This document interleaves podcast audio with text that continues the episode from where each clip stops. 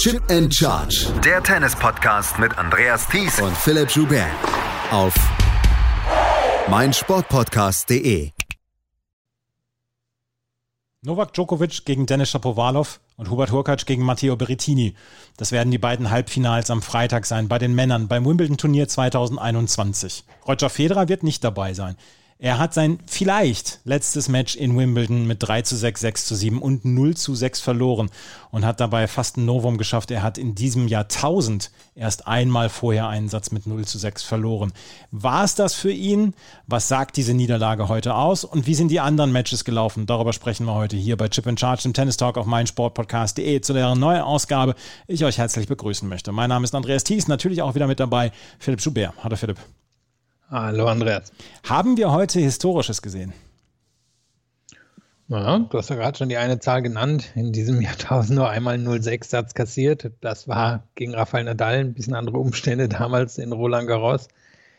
Wir haben zumindest einen wahrscheinlich, ich will nicht sagen historisch schlechten Roger Federer für die letzten Jahre gesehen. Wir hatten auch das Jahr 2013, wo nicht viel zusammenlief. Aber es war schon ein, ja, ein Ereignis, was, glaube ich, zu Recht ziemlich viel Widerhall gefunden hat. es gibt ja einfach so Sportereignisse, wo einem auch in dem Moment bewusst wird, ja, hier passiert jetzt was Außergewöhnliches. Und ich glaube, in die Kategorie können wir diese Niederlage schon stecken. Dass er in dem Alter ein Wimbledon-Viertelfinale verliert, geschenkt, aber dass er dabei eben noch ein 0-6 eingeschenkt bekommt, das ist halt schon bitter. Vor allem, wenn man jetzt auch noch den Kontext mit Halle sieht, wo er ja ähnlich untergegangen ist gegen Felix Auger-Aliassime am Ende. Es war, es ist diese, dieses 0 zu 6, glaube ich, im dritten Satz, was viele dann auch schockiert hat. Und wir haben nachgeguckt und wir haben es auf Twitter auch schon geteilt. Roger Federer hat in seinem Leben, in seiner gesamten Karriere siebenmal einen Satz mit 0 zu 6 verloren. Zweimal davon bei einem Future in, ähm, in der Schweiz. Das war 2000, äh, nee, 1997. Dann 99 dreimal und dann einmal im Finale in Roland Garros gegen Rafael Nadal. Gegen den haben schon andere verloren. Auch mit 0 zu 6 in Roland Garros. Roger Federer hat heute gegen Hubert Hurkacz gespielt und lass uns das Match dann einfach nochmal gerade ja, ein bisschen nacherzählen. Hubert Hurkacz ist hier reingekommen mit sehr, sehr, sehr, sehr viel Selbstvertrauen, weil er exzellent gespielt hatte, auch gegen Daniel Medvedev, den er dann ja, nachdem das Match wieder aufgenommen worden ist, dann so ein bisschen überrascht hat und wo er dann in fünf Sätzen gewonnen hatte. Er hat hier gegen Roger Federer von der ersten Sekunde an aufs Gas gedrückt und hat von vornherein ein sehr, sehr erstaunlich erstaunliches Rasenspiel dann auch gehabt. Er ist sehr offensiv rangegangen. Er hat den guten Aufschlag, er hat die guten Grundschläge und hat am Ende mit 6 zu 3, 7 zu 6 und 6 zu 0 gewonnen. Und die Sätze 1 und 3 waren nicht mal groß knapp. Nur im zweiten Satz lag er mit Break zurück, konnte sich das noch wiederholen. Es war insgesamt eine sehr, sehr klare Geschichte. Ja, also den ersten Satz konnte man wahrscheinlich noch abtun als ein ja, ist irgendwie gerade nicht ideal gelaufen zum Anfang, hat ein bisschen gebraucht, um hineinzukommen. Zum Zeitpunkt hat Hurkacz sehr sicher serviert, hat Federer unter Druck gesetzt. Da waren ein paar unkonzentrierte Fehler auch drin, auch ein paar Fehler, wo das Gefühl da war, okay, vielleicht braucht er ein bisschen Zeit, um warm zu werden. Aber das war schon erstaunlich, eben wie chancenlos er da de facto war. Trotzdem ist er natürlich Roger Federer und der Start im zweiten Satz dann auch besser gelungen. Da hat er sich mit ein bisschen Hilfe von Hurkacz das Break geholt. Ich glaube, der, der, ja, das Break an sich kam dann über einen Doppelfehler, aber das hat Federer ganz gut gespielt bis zum 4 zu 2. Trotzdem war stets unterschwellig der Eindruck da, ui, Federer muss ganz schön viel arbeiten um seine Punkte hier zu gewinnen. Und wir können gleich nochmal darüber sprechen, wie Hokac das gemacht hat, aber um nochmal kurz bei dem Match zu bleiben. Es ging dann auf 4-4, es war dann auch echt ganz schön eng. Und im Tiebreak, und das war, glaube ich, das Bittere dann für Federer, da hat er drei, vier Fehler drin gehabt, die, die ihm wahrscheinlich so nicht unbedingt passieren. Das eine war äh, ja, so ein Drive-Volley, den er genommen hat und einfach ziemlich klein ins Netz gesetzt hat. Dann der ähm, Punkt, aus dem auch die GIFs entstanden sind, die man im Internet gesehen hat von diesen erschreckguckenden Leuten. Da hatte Federer den Punkt am Netz eigentlich schon gewonnen, ist dann aber mit seinem Standbein weggerutscht und ja, konnte deswegen den Volley nicht richtig spielen, das ist ihm nur, nur an den Rahmen gegangen oder an den Schläger gegangen und von da weggetroffen, sieht man auch nicht häufig. Dann hast du ihm noch einen Fehler unterlaufen, aber Tiebreak weg. Und dann im dritten ging es ehrlicherweise ganz schnell. Und das war ja so ein bisschen, wo er auch so verärgert über sich selber gewesen war in Halle, dass ihm das passiert war, dass er da einfach ja, aus dem Match hinausgerutscht ist, ohne sich wirklich wehren zu können. Genau das hier auch wieder passiert. Und ich glaube, diese drei Sachen zusammen, dass er eben den Fehlstart hatte, dass er einen Satz hatte, den er durchaus hätte gewinnen können, wo es dann aber fast ein bisschen Slapstick-mäßig im Tiebreak läuft und dann eben die 0 zu 6 Klatsche im dritten Satz, die auch absolut so verdient waren. Ja, dieses Trio an Erfahrungen hat dieses Match dann doch eben außergewöhnlich gemacht.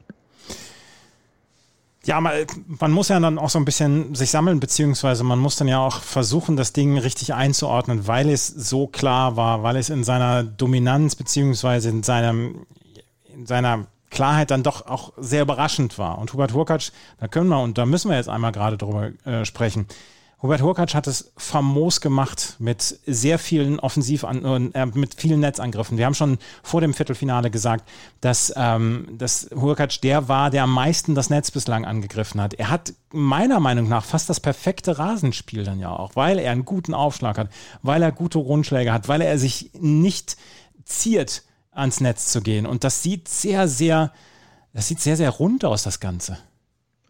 Ja, und wir müssen herausstreichen, er hat wirklich einen guten Aufschlag. Ohne das funktioniert, glaube ich, sein Konzept von Spiel einfach nicht. Aber er garantiert sich, dass er in einem Satz wahrscheinlich irgendwie 80, 90 Prozent normalerweise sein Surf hält, gerade auf so einem Rasen. Das hat er heute gut gemacht, hat eigentlich nur ein, zwei Mal wirklich richtige Wackler drin gehabt, wo mal ein paar Punkte hintereinander eben nicht so gut gelaufen sind. Und dann, hast du es angesprochen, hat er eine sehr schöne Mischung aus Defensive und Offensive. Er kann auf beiden Seiten richtig gut verteidigen und hat Federer deswegen auch kaum einfache Angriffe ermöglicht. Es war nicht so, dass Federer ja, sich eine Ecke ausgucken konnte oder dass er wusste, hier ist jetzt aber ein schöner Platz ähm, an, der, an der Seitenlinie entlang oder hier überlässt mir Hurkacz einen Teil seines, seines Chords, weil er den nicht abdecken kann. Nee, das ist bei Hurkacz nicht so, zumindest wenn er in Topform ist. Ähm, da ist er in der Lage, sehr viel mit diesen langen Schritten, die er hat, sehr viel einfach zurückzubringen. Und er ist dann aber nicht so der bolzende Spieler im Angriffsspiel. Also er ist nicht jemand, der, der dann sehr schnell auf den Winner geht, sondern das ist ziemlich durchdacht. Und dazu gehören die Netzangriffe. Dazu gehört aber auch, dass er in der Lage ist, sich äh, Angriffe die Linie entlang gut vorzubereiten. Das hat er heute immer wieder gezeigt. Und dadurch entsteht eben auch dieser Eindruck des sehr runden Spiels, des Spiels ohne viele Löcher drin. Er, er kann es nicht immer. Er hatte eben nach Miami eine Phase, wo gar nichts lief. Er ist auch nicht Mr. Super konstant in den letzten Jahren gewesen. Aber wenn es so klappt wie heute oder wie gegen Medvedev, dann ist das wirklich eben ein sehr schwierig, ja, ein sehr schwierig herauszufindender Spieler, was da jetzt wirken kann. Und daran hat sich Federer dann eben wirklich so ein bisschen die Zähne ausgebissen.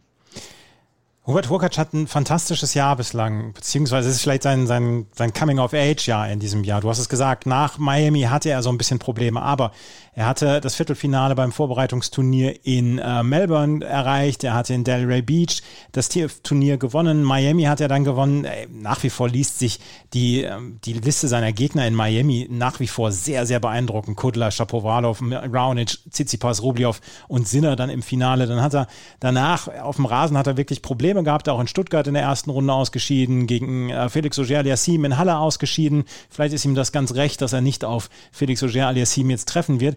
Aber er hat insgesamt, glaube ich, so ein bisschen sein Coming of Age, ja, und so ein bisschen dieses, dieses Gefühl, dass er vielleicht ein Talent ist, aber dass er vielleicht dieses Top 30 Niveau nicht lange halten wird können. Ich glaube, darauf, davon können wir uns so langsam verabschieden, weil er ist inzwischen im Race unter den Top 10 dieses Jahr und ähm, zeigt auch einen, sehr erwachsenen Stil, beziehungsweise einen, als, als ob er dazugehört zu diesem Kreis der größeren Spieler jetzt und als ob er dazugehört zu dem Kreis der Spieler, die Federer, Nadal, Djokovic dann irgendwann beerben wollen.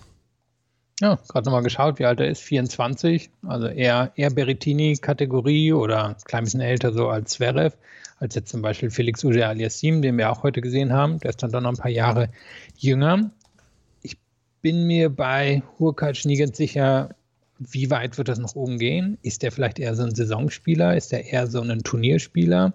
der halt drei, vier Mal im Jahr so richtig einen raushaut? Oder kann er das irgendwie über eine längere Zeit zeigen? Das weiß ich einfach nicht. Das hat er bisher nicht so richtig im Angebot gehabt. Und irgendwie war er dann ja auch relativ lange so im Schatten unterwegs. Also irgendwo so zwischen 30 und 60 und da war was Gutes dabei, aber dann eben auch mal ein paar Wochen nicht. Man kann sagen, hier scheint er in ähnlicher Form zu sein wie in Miami. Und da hat er ja wirklich viele aus der Weltelite geschlagen. Ja, da waren Djokovic, Federer und Nadal nicht dabei, aber Federer hat er hier erledigt. Djokovic könnte auch noch bekommen in diesem Turnier.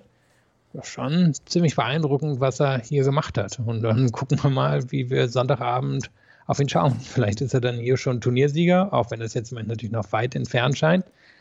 Aber es schien auch relativ weit entfernt gestern Morgen, dass er im Halbfinale heute Abend stehen würde. Da musste er erstmal an Medvedev vorbei mit ein, zwei Satzrückstand. Und dann hier gegen Federer hat er fünf Sätze in Folge gewonnen gegen zwei der besten Spieler, die es überhaupt auf der Welt gibt. Hubert Hurkacz steht im, äh, im Halbfinale, Entschuldigung. Roger Federer ist ausgeschieden und hat hinterher in der Pressekonferenz, die von sehr vielen sehr erwartet worden ist, hat er dann gesagt, er weiß nicht, ob es sein letztes Match in Wimbledon gewesen ist. Er fühle sich eigentlich ganz gut, dass er das Viertelfinale erreicht hat und es war ein okayer Weg für ihn bis dahin. Es wäre sehr, sehr schwer gewesen für ihn in diese Form dann auch zu kommen, dann auch in seinem Alter. Aber er wüsste das noch nicht. Er würde gerne wiederkommen, aber in seinem Alter könne er das noch im Moment nicht sagen. Und wir haben uns schon ein bisschen im Vorgespräch haben uns schon ein bisschen drüber unterhalten. Ähm, war das jetzt Roger Federers letztes Wimbledon? Und wir sind natürlich nicht in irgendeiner Weise in der Position, Roger Federer irgendwelche Tipps zu geben oder so, oder zu sagen, hier, er müsste jetzt zurücktreten oder so. Aber wir können ja unser Gefühl teilen, was wir, welches wir haben, wie lange Roger Federer vielleicht noch machen wird.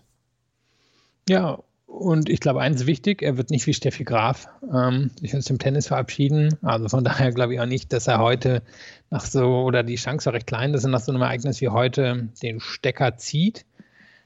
Aber ich glaube, er wird schon noch mal tiefer evaluieren, was hier passiert ist. Denn er hat selber dann in der Pressekonferenz gesagt, vieles, was ihm vor 10, 15 Jahren völlig automatisch gelungen ist, hat er immer noch nicht geschafft, jetzt quasi wieder zur Normalität werden zu lassen. Vielleicht wird es nie wieder zur Normalität. Das Ding ist ja, mit dem Alter können immer mal Tage dabei sein. Haben wir zum Beispiel bei Serena und Venus Williams gesehen, wo einfach nicht viel zusammenläuft. Aber im Moment kann er sich eben auf viele Automatismen nicht verlassen, die da waren. Eben so die Netzangriffe, die man heute gesehen hat. Da waren echt ein paar dabei, hm, lief nicht so richtig. Der Aufschlag hatte nicht so richtig viel Biss. Ich denke, all diese Sachen wird er analysieren. Dann wird er jetzt wahrscheinlich erstmal die Entscheidung treffen, fährt er zu Olympia oder nicht. Ich meine, da sind einige der Spitzenspieler nicht dabei. Vielleicht wird sich da eine Chance ergeben. Es ist halt die Frage, ob er Bock hat auf so eine Bubble-Situation. Und ähm, Vielleicht sagt er sich auch, hm, habe er Interesse an den US Open? Wir sind uns beide sicher, dass wir ihn beim Labour Cup sehen werden. Ich meine, das ist ein Kind. Das ist ein natürlicher Abschluss der Saison. Ich denke, wir können ausschließen, dass sich Federer für das Jahresendturnier qualifizieren wird. Da müsste jetzt schon sehr viel noch kommen mhm. in den nächsten Wochen. Also wäre es ein natürlicher Abschluss der Labour Cup. Vielleicht auch ein natürlicher Karriereabschluss. Da müssen wir mal gucken. Das wird er am Ende wirklich am besten einschätzen können. Das, das traue ich ihm auf jeden Fall noch in seinem höheren Tennisalter zu, dass er dann sehr realistischen Blick drauf hatte, wie es um ihn bestellt ist. Ja, das, das trauen wir ihm zu, dass er das alleine feststellen kann, wann, wann genug ist. Ähm, Basel wird es ja dieses Jahr nicht, nicht geben, das Turnier. Und das wäre ja dann das, ähm, eigentlich wäre das ja das Turnier gewesen, wo man hätte sagen können, okay,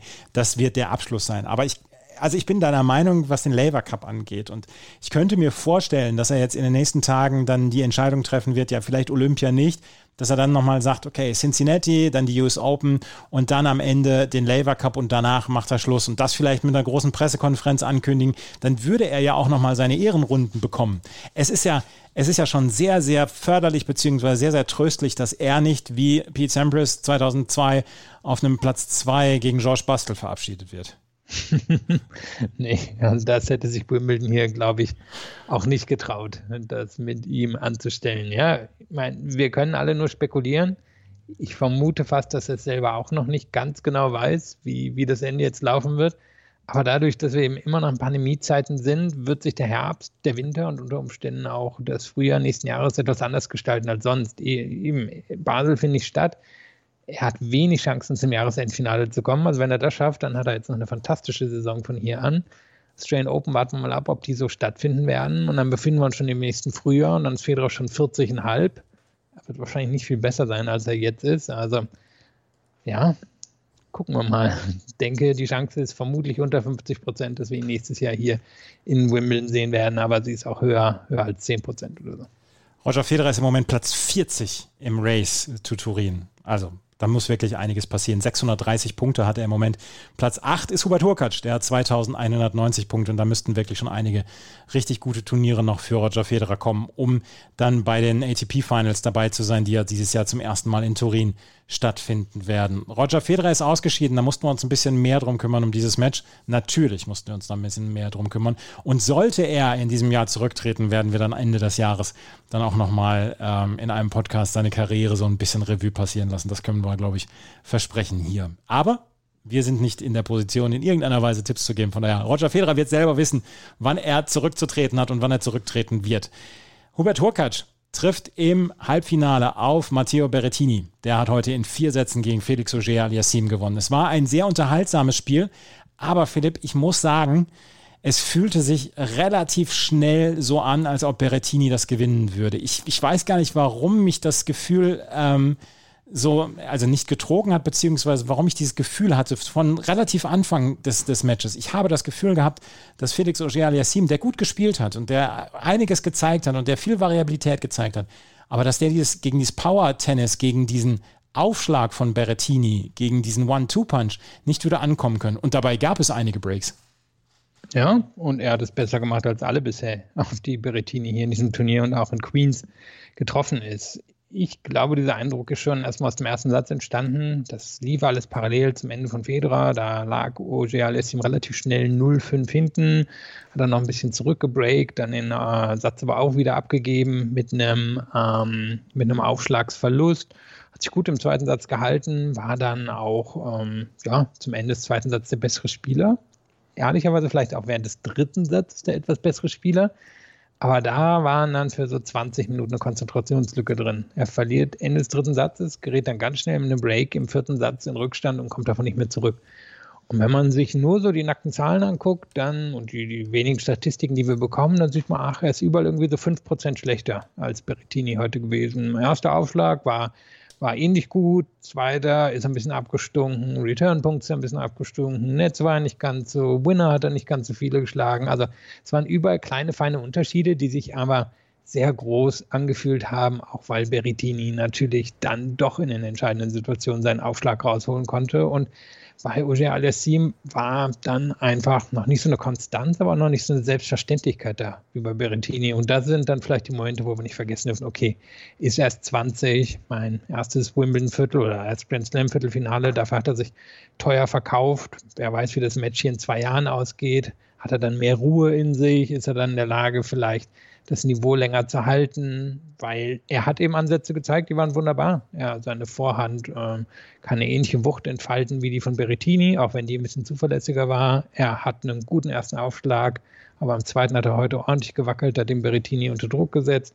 Er hat aber auch gut retourniert gegen den ersten von Berrettini. Nur am Ende, als wirklich darauf ankam, hat Berrettini dann eben doch die Punkte damit gemacht. Also feine Unterschiede und trotzdem allein schon durch diesen sehr schnellen Rückstand war früh eben das Gefühl da, das wird heute an Oje Aliassime, äh, Entschuldigung, an Berrettini gehen.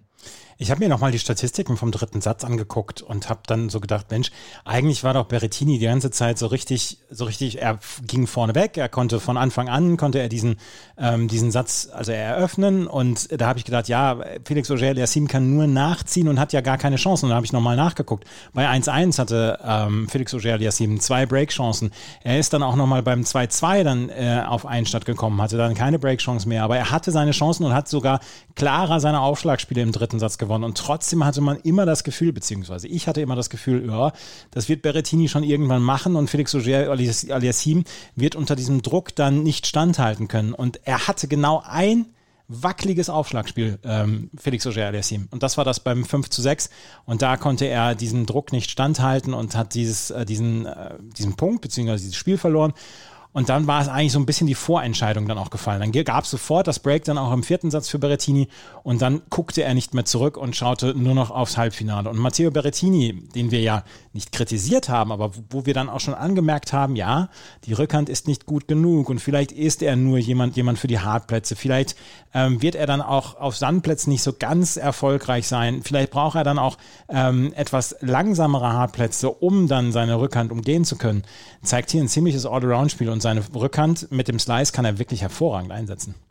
Ja, und er stand vor nicht mal einem Monat im Viertelfinale French Open. Mhm. Also auch da hat er, hat er wieder Erstaunliches gezeigt und er ist einfach den Schritt weiter als, als Auger Aliassim. Zudem nochmal ganz kurz da, wäre ich jetzt nicht überrascht, wenn er in den nächsten Wochen einen raushaut, wenn er ein Masters-Turnier gewinnt oder vielleicht bei den Olympischen Spielen eine Medaille gewinnt. Das glaube ich, ist alles schon im Bereich des Möglichen, aber Berrettini hat diesen Schritt schon gemacht. Vor zwei Jahren war Berrettini noch die große Überraschung hat er sich ja hier ein bisschen vorführen lassen von Federer, dann im Halbfinale bei den US Open gespielt, beim Jahresendfinale dabei gewesen. 2020 war nicht so richtig was, aber gut, war es für die meisten Menschen auf der Welt nicht. Und dann in diesem Jahr hat er ja eigentlich sehr viel Konstanz schon in den ersten Wochen gezeigt, war schon beim ATP Cup richtig gut, wirkte da eben auch schon so richtig dynamisch von der Grundlinie, hat gut aus den Open gespielt, aber musste verletzt rausziehen. Dann haben wir noch lange nicht gesehen und dann hat er auf einmal angefangen, so richtig Konstanz aufzubauen. In den letzten Wochen hat er auch ein Finale in Madrid erreicht, eben Viertelfinale bei den French Open, hat,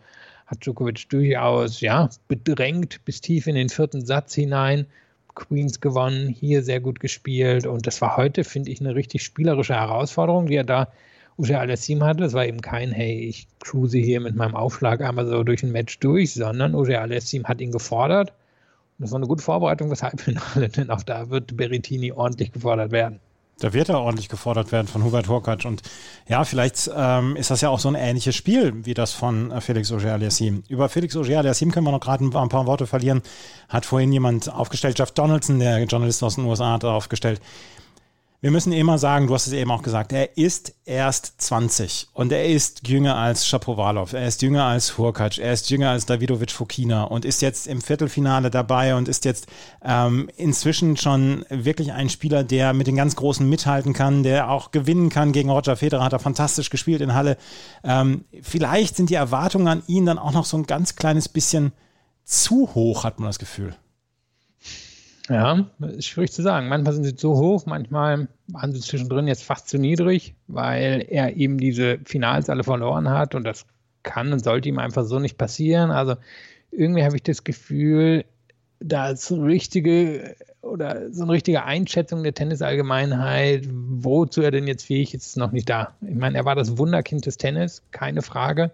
Er hat wirklich Anlagen, um irgendwie das Beste aus allen Welten in sich zu kombinieren super Athlet, fantastische Defensive, Hammeroffensive, toller Aufschlag. Passt aber alles noch nicht so richtig zusammen. Gibt natürlich auch viele Fälle, wo das dann nicht zusammenpasst. Aber ich meine, gewisser Federer, wenn wir heute geredet haben, bei dem hat es auch ein bisschen länger gedauert. Als es irgendwann geklickt hat, dann hat er halt sehr schnell sehr viele Titel gewonnen. Und sein Potenzial ist immer noch riesig. Mein, sein Potenzial ist abseits hier von Djokovic und Federer am höchsten von allen Spielern, die im Viertelfinale waren. Ob er hier rankommt, müssen wir warten. Aber jetzt, jetzt ist wahrscheinlich genau der richtige Moment, um eben zum Beispiel einen Masters-Titel endlich zu gewinnen oder um Olympia was zu reißen oder um es News Open zu bestätigen. Das Feld dort wird auch ziemlich offen sein. Also da ist, sollte für viele auch eine Möglichkeit bestehen, ein Viertel oder ein Halbfinale zu erreichen und da gehört auf jeden Fall dazu. Also, Felix Auger-Aliassime, ich glaube, da müssen wir uns keine Gedanken machen. Seine Karriere wird kommen und die wird früher oder später, früher als später wird sie auch kommen. Das andere Halbfinale bestreiten, bestreiten Novak Djokovic und Alexander Powalov. Und Djokovic-Fans mögen es uns verzeihen. Aber so richtig viel gibt es über Djokovic-Matches nicht zu berichten. 6-3, 6-4, 6-4 gegen Martin Fucovic heute. Martin Fucovic, der Djokovic durchaus schon zweimal äh, Probleme bereitet hat und der eigentlich auch ein Spiel hat, was Djokovic nerven kann. Ja, hat er nicht. Ja, also stand auch da schnell 5-0. Dann ist Fucovic zurückgekommen in den Satz. Ähm, in jedem der Spiele, was er gewonnen hat, zum 5-3 musste er ordentlich kämpfen, hat er aber geschafft. Dann ab dem zweiten Satz war Djokovic zwischendrin ein bisschen genervt vom Wind. Der war heute doch, doch nicht so, wie er sich das vorgestellt hat. Vucevic hat es gut mitgespielt, hat die Athletik gezeigt, die ihn so auszeichnet, ähm, hat viel, viele Punkte über den, Re oder sagen wir so, hat nicht viele Punkte über den Return verloren, hat allerdings, und darüber ist er in Sätzen 2 und 3 gestolpert, immer wenn es darauf ankommt, doch teils unerzwungene Fehler auf der Vorhand gehabt. Also Djokovic wusste irgendwann einfach, wenn ich ihm in die Vorhand spiele, irgendwann wird der Fehler passieren. Vielleicht kommt da mal ein Hammer-Winner oder er kriegt den rein, aber weiß ich, zwei, zwei von fünf, drei von fünf Bällen wird er, wird er versemmeln. Und das dann immer wieder passiert in diesen engen Situationen. Und so ist Djokovic da durchgekommen. Die Länge in den Schlägen war wunderbar. Er hat gut aufgeschlagen. Er sieht hier immer noch aus wie der klar beste Spieler. Und es ist gut möglich, dass er in vier Tagen gleichgezogen ist mit Federer und Nadal, was die Anzahl der Grand Slam-Titel angeht. Wer soll Djokovic schlagen? Das frage ich mich. Oh, ich denke, ein Shapovalov in absoluter Höchstform, wenn, wenn bei Djokovic nichts läuft, das ist schon möglich. Klar, Berrettini kann ihm vom Platz servieren. Hurkacz wird spannend, gegen den gab es ja schon mal ein engeres Match. Aber Djokovic ist gegen jeden dieser Spieler 80, 85 Prozent Favorit. Ich kann mir und da möchten, sollen mir die Shapovalov-Fans dann auch ein bisschen verzeihen. Ich kann mir momentan beim besten Willen nicht vorstellen, dass Dennis Shapovalov Novak Djokovic über Best of Five in Wimbledon hier besiegen wird. Und ich kann mir auch nicht vorstellen, dass es Berrettini oder Hurkacz schaffen.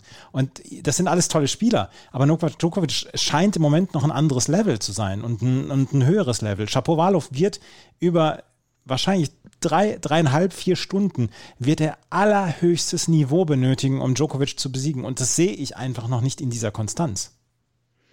Nee, man kann auch kurz über sein Match heute sprechen. Da, da, da wollte ich sowieso sofort darauf, darauf zu sprechen kommen, ja. Was da das Problem war und was da gut gelaufen ist. Also er hat Karen Khatschanov am Ende in den fünf Sätzen besiegt. Beide Spieler hatten mit einer, ja, mit Dämonen zu kämpfen. Karen Khatschanov wirklich immer, wenn eine Situation kam, so war schon in der Runde zuvor gegen Sebastian Korda, so immer wenn eine Situation kam, wo er das Match jetzt an sich ziehen kann, wurde er sehr passiv in der Offensive, hat die Bälle nur reingedrückt und hat gehofft, dass das irgendwie gut geht. Und Shapovalov hatte sehr schwankende Leistungen beim Return. Also, es hat mich immer so ein bisschen an Nali erinnert. Die hat ja auch einfach immer drauf gedonnert. Manchmal ist es gut gegangen, manchmal nicht. Aber man sieht so wenig Variabilität im Return. Da wird nichts zurückgeblockt oder selten zurückgeblockt. Da wird ja, wenig versucht, sondern sehr viel Harakiri drin. Manchmal hat er konzentrierte, gute Phasen, wo er sich erinnert, nee, nee, da muss ich ja mal was anderes machen. Manchmal eben nicht. Und wenn er gegen Djokovic so retourniert, so, ja, so volatil retourniert, dann, dann wird das nichts werden. Dafür tut Djokovic einfach zu gut aufschlagen. Wenn ihm das allerdings mal gelingt, über vier Stunden, na dann wird das schon eine ordentliche Herausforderung für Djokovic werden. Nur er hat uns eben noch nie gezeigt, dass ja. er das gegen so einen Spieler über so lange Zeit kann. Und manchmal habe ich auch das Gefühl, und auch das sehe man mir nach, dass ihm manchmal der Style so ein ganz kleines bisschen noch wichtiger ist, beziehungsweise dass er es auch gerne mit noch dazu nimmt, wenn ein Punkt, den er macht, auch noch geil aussieht. Oh, 100 Prozent. Also, ich glaube, das, das wird er auch so sehen. Ähm, und er ist ja jetzt auch schon sehr beliebt bei den Zuschauern. Hat er heute das Publikum auf jeden Fall klar hinter sich. Die werden auch garantiert wieder jubeln, wenn er gegen Djokovic spielt, denn werden genug Federer-Fans sitzen. Bin ich mir relativ sicher, die, die eher für den Außenseiter sind. Aber ja, mein Probieren, was soll er, was soll er anders machen als probieren? Vielleicht geht's gut. Gegen Karan Kratanov hat er in fünf Sätzen gewonnen. Mit 6 zu 4, 3 zu 6, 5 zu 7, 6 zu 1 und 6 zu 4. Und es ist nach wie vor erstaunlich, Karin Kratschanov, dem wir vor zwei oder drei Jahren eine Karriere nachgesagt haben, wie zum Beispiel Alexander Zverev oder vielleicht jetzt auch Andrei Rublev, der so ein bisschen zur Next Gen gehörte, vielleicht auch Stefanos Tsitsipas. Er ist ja schon stagniert in seinen Leistungen. Er war hier nur in 25 gesetzt und er gehörte so ein bisschen zu den Vergessenen. Aber es ist dann auch erstaunlich, wie Karin Kratschanows Spiel so ein bisschen zerbröselt, wenn er unter Druck gerät, wenn die, wenn die Spielstände eng sind, wie seine Vorhand dann auch ein bisschen in sich zerfällt. Und da hat er einfach noch nicht die Konstanz drin. Der vierte Satz zum Beispiel war nicht gut von Tratschanow, wo er mit zwei Einsätzen führte, wo er vielleicht dann auch mit viel Selbstbewusstsein in den vierten Satz hätte gehen können. Da verlor er den, den nächsten Satz innerhalb von 25 Minuten mit 1 zu 6. Und wie Karen Ratschanows ja, Spiel zwischendurch noch in seinen Händen zerbröselt, das ist schon bemerkenswert mitunter. Ja, er ist da viel zu brav. Also, das war dann heute auch wieder so ein bisschen der Untergang gegen Shapovalov. Hätte auch nach dem dritten Satz gedacht, wow, also vielleicht bringt Ratschanow das heute irgendwie über die Bühne. Und dann ihm ging es so schnell im vierten Satz und damit hat sich, glaube ich, auch abgezeichnet, was hier passieren würde. Denn Shapovalov hat, hat das auf Sieg gespielt und Ratschanow hat so gespielt, dass er es nicht verliert. Und das geht im Tennis häufig schief, wenn man nicht absolut überragend in der Defensive ist.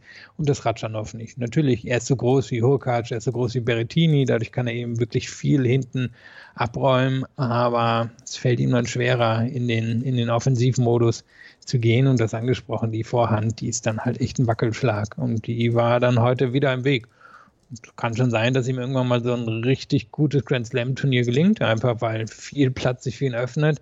Aber ich denke, er hätte im Halbfinale gegen Djokovic wahrscheinlich noch klarer verloren, als Shapovalov machen wird. Ich, also ich habe Karin Ratschanow in den letzten drei oder vier Jahren ex, extrem live, oft live gesehen dann auch. Und äh, bei den Australian Open habe ich ihn gesehen, da hat er gegen Yoshihito Nishioka gespielt, wo ich dann auch gedacht habe, Junge, du, du hast es so drauf, du hast so ein druckvolles Spiel, wenn, wenn alles bei dir zusammenkommt und wenn du ähm, alles zusammennimmst dann auch. Aber es ist dann, es sind dann so Puzzleteile, ja, es ist so, so ein Puzzle, was er so auf, auf einer Hand so durchs Wohnzimmer tragen will. Und wenn es gut läuft, dann trägt das bis in die Küche, wenn es nicht gut läuft. Alles, alle tausend Teile äh, fallen dann in, in den Flur. Tja, das sind sie heute wieder. ja. Und er sucht sie immer noch auf, Karin Ratschanow, diese Teile, diese tausend Teile. Ich meine, es ist wirklich ein toll anzusehendes Spiel, wenn er gut drauf ist, aber heute hat das meiner Meinung nach. Ich glaube, das ist ein total netter Typ. Ja, also, bestimmt. Alle haben über Berrettini und Auger Alessi in den letzten Tagen geredet, auch zu Recht ich glaube, der, der geht da mit rein. Das ist einfach so ein total netter Typ, der wahrscheinlich mit allen kann. So wirkt er auch in seinen Interviews. Hat viel auf dem Kasten, aber hat jetzt nicht so den Killerinstinkt. Karin Hatschanow also ausgeschieden und damit haben wir das Halbfinale. Djokovic gegen Shapovalov und Matteo Berrettini gegen Hubert Horkacz. Wer bestreitet das Finale neben Djokovic? Oh, ich bleibe mal beim Tipp vom Formturnier Djokovic Berrettini. Ah, das hattest du vorher schon getippt, ne? Ich war oh, nicht schlecht, Entschuldigung, nicht schlecht. Ah, bei den Frauen ja, jetzt nicht. natürlich Shapovalov gegen Hurkacz. Ja. Nein, also, aber dass du das schon vorher hattest, ich meine, Djokovic habe ich, glaube ich, auch getippt. Ich weiß gar nicht, ob ich Berrettini auch getippt habe, aber ähm, das, ja. Ah, nee, Quatsch, ich habe gar nicht Berrettini, jetzt hier Quatsch. Ich glaube, ich habe gesagt, dass er im Halbfinale verliert gegen Federer. Also mich total geirrt und schwenke jetzt auf Berrettini um. So, Bandwagon. Springer. Ja, also Djokovic gegen Shapovalov am Freitag und Matteo Berrettini gegen Hubert Hurkacz am Freitag werden wir das erleben. Das waren die Herreneinzel. Wir können noch einmal gerade drauf schauen. Wir haben heute ein paar Doppel dann auch erlebt. Im Halbfinale des Herrendoppels stehen sich Nikola Mektic und Mate Pavic auf der einen Seite und Rajiv Ram und Joe Salisbury auf der anderen Seite gegenüber. Salisbury und Ram haben heute in drei Sätzen gegen Juan Sebastian Cabal und Robert Farrar gewonnen. Das war eine ziemliche Demonstration von den beiden. Dann haben Marcel Granollers und Horacio Sebastos das Halbfinale erreicht. Die haben in drei Sätzen gegen André Jöransson und Kaspar Rüth gewonnen. Jöransson und Rüth hatten in der zweiten Runde Horia Tekau und Kevin Krawitz besiegt. Und sie treffen auf Simone Bolelli und Maximo González. Die haben nämlich gegen Grafen Klaassen und Ben McLachlan gewonnen. Und Simone Bolelli, der hat schon mal Australian Open gewonnen. Damals mit Fabio Fonini. Das war ein tolles Turnier damals für den. Ja, ich habe auch gerade überlegt, also die vier Spieler da unten, Granollers, Ceballos, Bolelli, González, die könnten zehn, zehn Halbfinals im Doppel zusammen ja. irgendwie erreicht haben. Weil Granollers ist ewig schon dabei, ist ja auch einfach ein ja, wer, wenn man ihn noch nicht gesehen hat, so ein bisschen Davidovic Fokina vor 15 Jahren oder so, Ceballos auch schon ewig im Doppel dabei.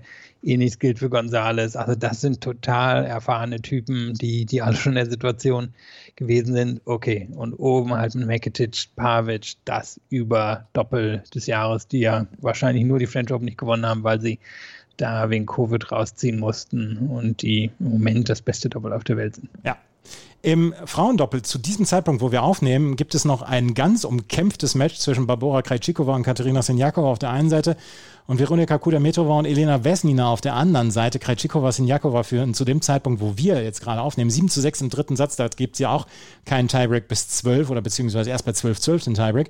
Dort haben aber Suwaje und Elise Mertens heute das Halbfinale erreicht, haben gegen Kronic und Stojanovic 6-1, 6-3 gewonnen, treffen auf Shuko Aoyama und Ena Shibahala. Aoyama spielt beidhändige beidhändige Vorhand und beidhändige Rückhand, der Fabrice Sontereau des Frauendoppels. Und äh, die zwei spielen gegeneinander und auf der anderen Seite sind Storm Sanders und Caroline Dollyhide. Storm Sanders, die unter anderem mit Ash Barty bei Olympiadoppel spielen wird. Und Caroline Dollyhide äh, haben gegen die Chan-Schwestern gewonnen mit 7 zu 5 und 6 zu 2. Und das andere Match, wie gesagt, ist noch nicht beendet. Und Soager, Elise Mertens, die haben sich das waren so die übrig gebliebenen von zwei, von zwei Weltklasse-Doppeln. Barbara Strizova ist schwanger, Arina Sabalenka wollte sich auf ähm, Einzel konzentrieren, also haben die beiden sich gedacht, ach komm, dann gehen wir mal zusammen. Und es scheint hier auf diesem Untergrund sehr, sehr gut zu laufen für die beiden. Ja, und wäre auch nicht überrascht, wenn die sich noch zusammen für das Jahresendturnier, was wahrscheinlich nicht stattfinden wird, qualifizieren werden. Also das passt, denke ich, von der Art her wunderbar. Die exzentrische und die super solide, ähm, beide sind gut am Netz, sowieso von der Grundlinie. Also das sollte von der Theorie her sowieso gut passen und kann mir vorstellen, dass die beiden auch Wimbledon gewinnen werden könnte auf jeden Fall sein. Und dann haben wir das Mix-Doppel, wo ja Kevin Krawitz und Queta Peschke mit fantastischen Matches das Viertelfinale erreicht haben. Sie haben noch nicht ein einziges Mal zusammen aufgeschlagen. Wir haben darüber gesprochen.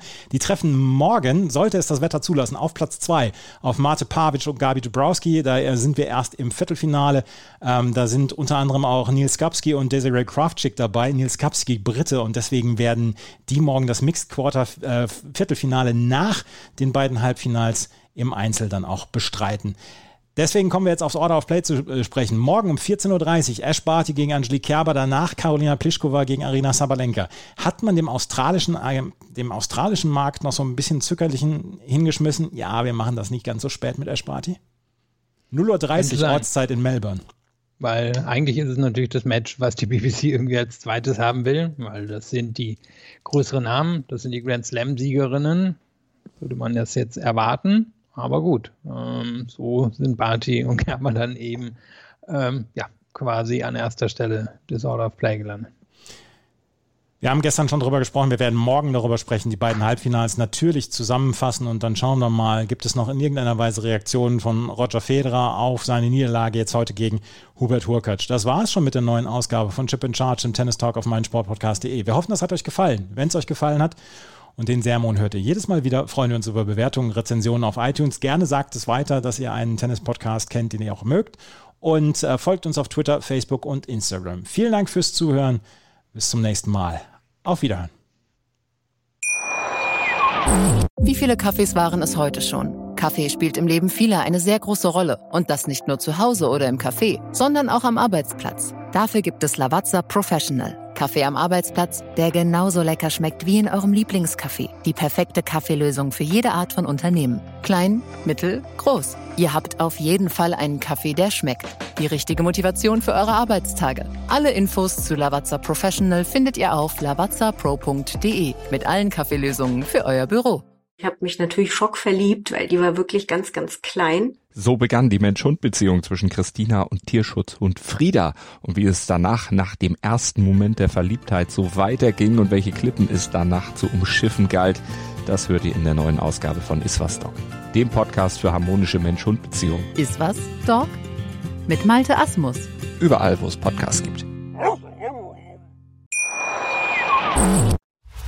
Chip and Charge. Der Tennis-Podcast mit Andreas Thies und Philipp Joubert.